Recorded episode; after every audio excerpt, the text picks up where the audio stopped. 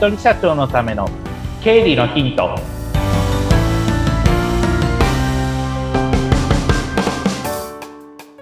皆さんこんにちは。理財実践塾株式会社の池田孝之と申します。こんにちは。インタビュアーの水野紅子です。さあ池田さん今回はどんなお話していただけますか？はい。今回は領収書をまとめるのがめんどくさい方に送る私こういうことやってますよっていうのをお届けしたいと思います。めんどくさいですもんね。うん、そうなんですよね。めんどくさいし、まあ後回しでいいかってなっちゃうし、はい。でも気がついたら溜まってきちゃうし、うん、さあどうしましょうかっていうところになってくるんですけれども、はい。だって皆さんにちょっと考えていただきたいことが、なんで領収書集めてるの？っていうところからスタートなんですね。ほうん、なんで集めてるか、ちょっと考えてみましょうか。経費を。うん、経費を。うん、そうですよね。今、ベニコさんおっしゃったように、はい。経費を分かるようにするためですよね。はい。うん。いくら使ったんだろう、私っていうのが。うん。それがどの段階で分かるといいですかっていうことになるんですよ。一年経って分かったんだと、あんまり意味がないんじゃないですかっていう話ですよね。で、よくあるパターンとしてはそうなんです。あの、よくあるパターンとしては、一年溜まっちゃって、最後の数字、もう確定申告のための数字のまとめっていうのでやっちゃってるから、焦っちゃうっていうことが多いと思うんですね。それは避けたいですよね、皆さんっていうことなんですね。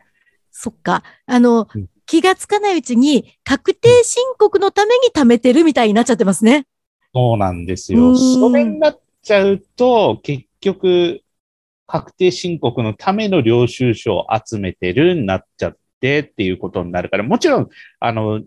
ね、日本国憲法には納税の義務っていうのがあるから、税金払わなきゃいけない、そのための、まあ、どのくらい儲かったかっていうのを計算するんですけど、うん、途中経過分かった方が良くないですかっていう話です。確かにそうですね。うん。うん、そうなんですよ。途中経過、その途中経過どのタイミングで分かると一番いいのっていうところなんですが、まあ日々分かった方がもちろんいいんですけれども、ただ、日で並べたところで、1日これだけ使ったっていう並べたところで多分分かることってそんなに多くないんですね。なぜならば私もあの、出かけたり出かけなかったりっていうことあるので、今日みたく、今日はもうずっと私、ズームで、あの、一日仕事してるんですけれども、今日はもう経費全く使わないです。ああ、そうですね。うん。うん、ゼロです。でも逆に、外出るときは、私住んでるの千葉なんですけど、千葉から例えば東京都内まで出るのにお金を使いました。往復交通費がかかりました。例えばお客さんとファミレスで打ち合わせをしましたとか、そういったことで経費かかってきたりっていうのが出てくるので、そういった領収書とかを集める。で、集めたものを私の場合どうしてるかといえば、はい。会計ソフトじゃないですけれども、そういったもう極端な話、家計簿ソフトでいいです。はい、そこに領収書を画像で撮る機能があるんですね。うん。そうするともう記録自動的にされるっていう感じになるので、記録したらあとはもうクリアファイルに入れておく。そういうの繰り返しです。で、それを記録取る、写メ取るのに、数十分もかからないですよねっていう話ですそうですね。その1日使ったものでしたらそうですよね。うん、1日使ったものだったら、それこそ隙間時間の5分とかでもいいですし、うん、移動時間中に記録するんでもいいですよね。っていうことなんですね。で、それだけじゃなくて、最近私は意識してるのは、どれだけ自動化するか、かつどれだけペーパーレス化するかっていうのを割とテーマに置いてます。具体的に最近皆さんちょっと思い浮かべてもらいたいんですけれども、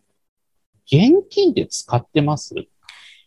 そういえば、あんまり使わないですね。そうなんですよね。私も大体、あの、スマートフォン1個あれば、財布がなくても生活できますよね、今。はい、っていうことなんですよ。そうすると、スマートフォンで例えば、交通系の IC カードを使いましただとか、あとそれから決済サービス、まあ PayPay はじめとするそういった決済サービス使いましたってなれば、そこに記録が残りますよね。はい。で、記録残れば、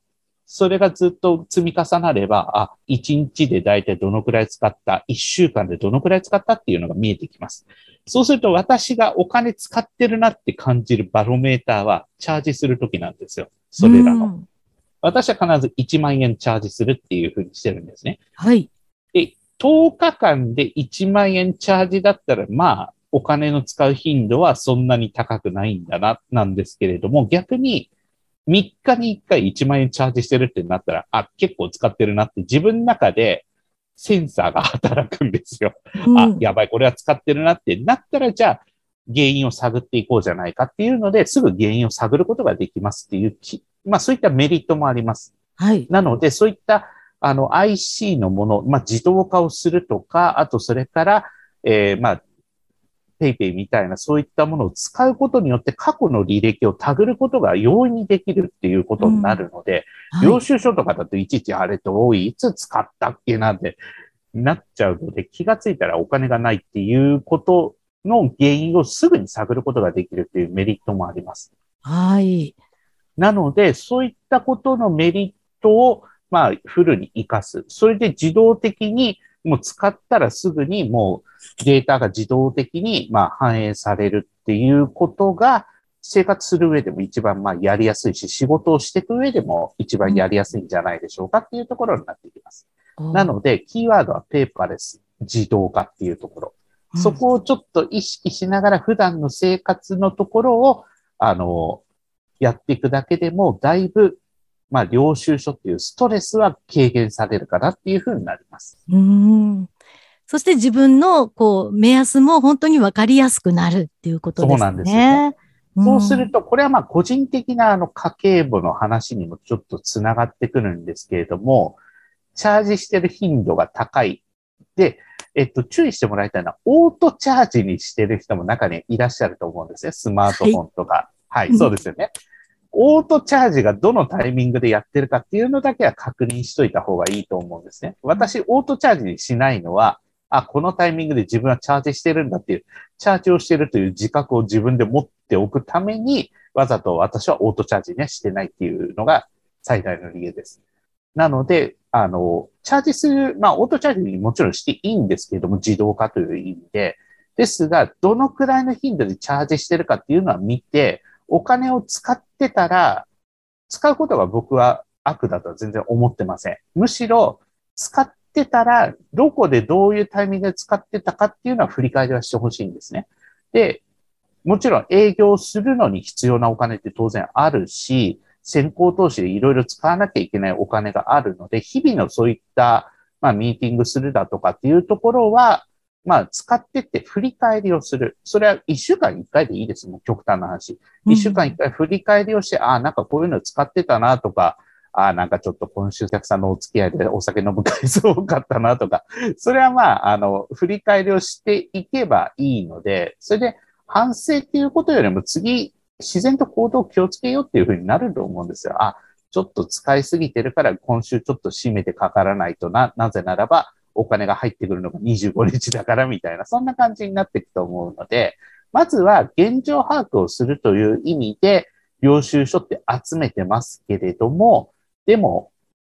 ね、やっぱり紙って財布にかさばるから自動化っていうところを、まあちょっと意識していただいて、あとはペーパーレス化っていうところもちょっと意識していただきながら進めていくと、皆さんのそういったストレスも少しは軽減されていくかなと思います。そうですよね。今、あの、私お話を聞いていて、オートチャージにしているんですが、はい1ヶ月まとめてカード会社から請求来た時に、ここでチャージ、あそこでチャージっていうのがダーッと並んでるのを見て、え、こんなに今回は使ったんだっていうのを思ってしまうんですけども、それもう少しきちんとその場その場で分かると、なんか調整できますね。そうですね。うんはい。あの、チャージの頻度を私は結構大事にしてるので、はい。一週間一回だったらまあ自分の中では標準かなみたいな、自分の基準を決めておく。で、うん例えばそれよりも短い頻度でチャージしてたら、あ、まずいなっていう、何無駄遣いしてたかな、あ、そうか、例えばタクシー代を、あの、IC で払っただとか、あとそれから、その他、なんかの買い物で財布が出なかったから IC で払った。あ、そういうことかっていうふうになるので、うん何で使ったかっていうのが分かれば問題はないです。はい。気がついたらなくなってたっていうことないようにしてもらいたいんですね。で、なぜこの領収書の話をしてるかといえば、これだけ売り上げ上がってるのになんでうち金が残らないんだろうっていうのを、こうんう、おっしゃる方がいるんですね。はい。まず一つのチェックポイントとしては、日々どのくらいお金を使ってるか、月ベースに直すとどのくらいのお金を使ってるかっていうところを、あの、まず足元をしっかり固めてもらうという意味で、まあ、はい。これを話をしたという感じでございます。うんで、まあ、拙い私の事例ですけれども、まあ、今意識しているのは自動化とペーパーレス化っていうところを意識して取り組んでます。こうペーパーレス化はね、地球にも優しくなりますしね。そうなんですね。今大事なこと。うん。そうなんですよ。もう地球にも優しくですし、あとは、